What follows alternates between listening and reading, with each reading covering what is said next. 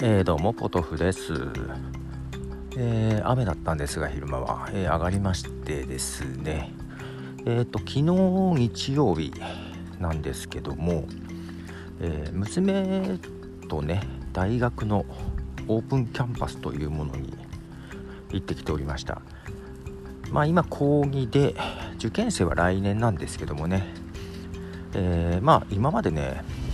そう正直中学の時はね成績はね中の下ぐらいな感じで。で高校も志望高校に行けずにですね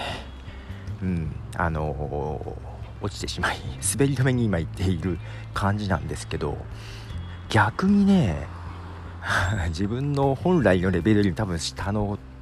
高校に行ったばかりか あの勉強が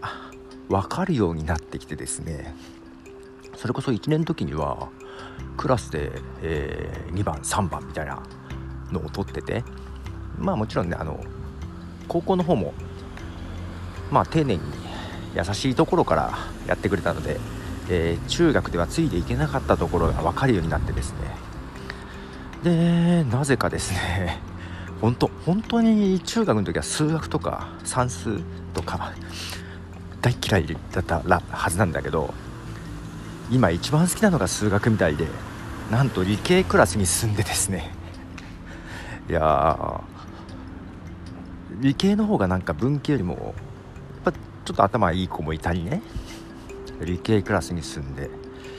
で本当は専門学校に行くか就職するかぐらいに考えてたんですけどもちょっと大学にも興味を示しておりですね。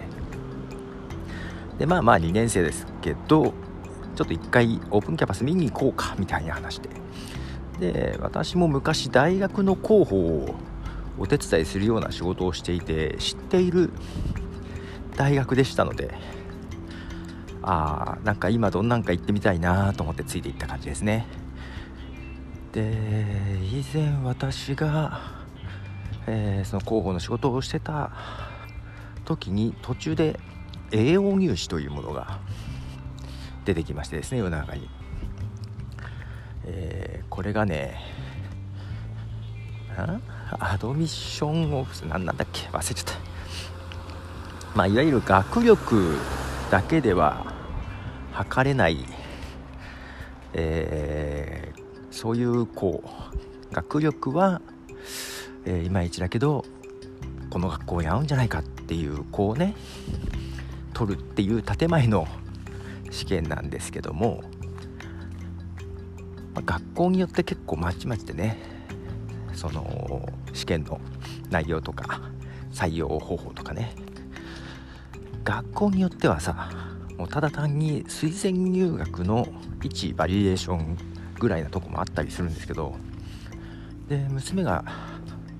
興味があるっていうところが、まあ、いわゆるクリエイターを育てる感じなんだよね。映像メディア学科みたいなのが、えー、希望でしてですね。まあなのであの非常に選考方法も面白くユニークで。なのでどうどういう選考内容なのかとか選考基準とかそういうのをね、まあ、知りたくてついていった感じです。でまあまあ面白かったんです。でまた来月もまたオープンキャンパスあるみたいなんで、まあ、また一緒に行こっかみたいな感じになっております。えー、なんか進路については奥さんも相談に乗ってたはずなんですけどもなんか進路 奥さんに相談したけどなんか意見が合わずにぶつかったりなんかしていた娘 ですがなんか最近はもう私が いろいろ、えー、乗っている。まあ両方の意見を冷静に聞いている娘もいます。ちゃっかりしたね。うん。まあいろんな意見を聞いて決めてくれればいいかなと思ったりまああとはね、まあ、大学にも行ったけど専門学校にも行ってみようかと。まあなんか高校の方でもね、えー、まあ2校以上行ってきなさいと。夏休みの間に行ってきて、えー、夏休み明けにレポート出しなさいみたいなことを言われとるようです。で、まあ、大学だけとか専門学校だけとかじゃなくて両方見て違いを知っとくようにみたいなことを言われてるようで。まあまあちゃんとしたアドバイスだなと思ってますね。はい。まあどうやるやらやらねどんな職に就くやら。まあどこの大学行ってもね就職したら困ることもあるだろうし。かといってどこにも行かなくってすぐに就職しても何とでもなる部分もあるだろうしと。いうことで私自身そんなに自分もねあのね本当はね父親が職人だったのもあってね中学出たらすぐ働きたいとは言ってたんですよ。私自身がね。なんだかんだ先生とか親とかに説得されて高校に行けと言われて高校に行ったらなぜか大学も行けるんだから行っとけと言われて大学に行ってしまったと、うんまあ、かといって、まあ、大学に行ったからこそ、えー、できてる部分もありつつただ中学卒業してすぐ働いてでもそれなりに良かったかなと。いうふうに自分は思っとる感じです。どっちがいいってわけじゃないねと思ってはいるので、まあ、娘にも好きなようにしてほしいなと。いうふうに思ったりですね。はい。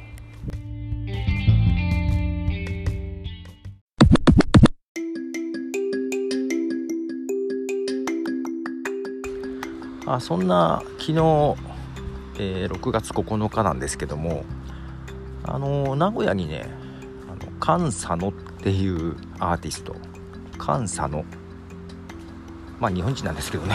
はい、えー、が名古屋に来ててなんか楽しそうなツイッターを見ました。名古屋のイベントすごい良かった。また来ますみたいな感じでしたね。あのー、まあ関西ののライブとかは行ったことないんですけど。あの前にねマンデーみちるさんはちょっと私交流があったりするんですけどもマンデーみちるさんとねあのコラボとかしててマンデーさんのライブに行った時に菅野さんの名前が出てきてあどんなのかなということで、えー、曲を買ったりしていまして。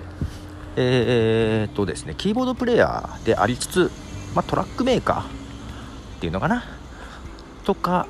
えー、結構ねいろんな人に楽曲を提供したりプロデュースをしたりとマルチな感じな方です。でなんだろうな。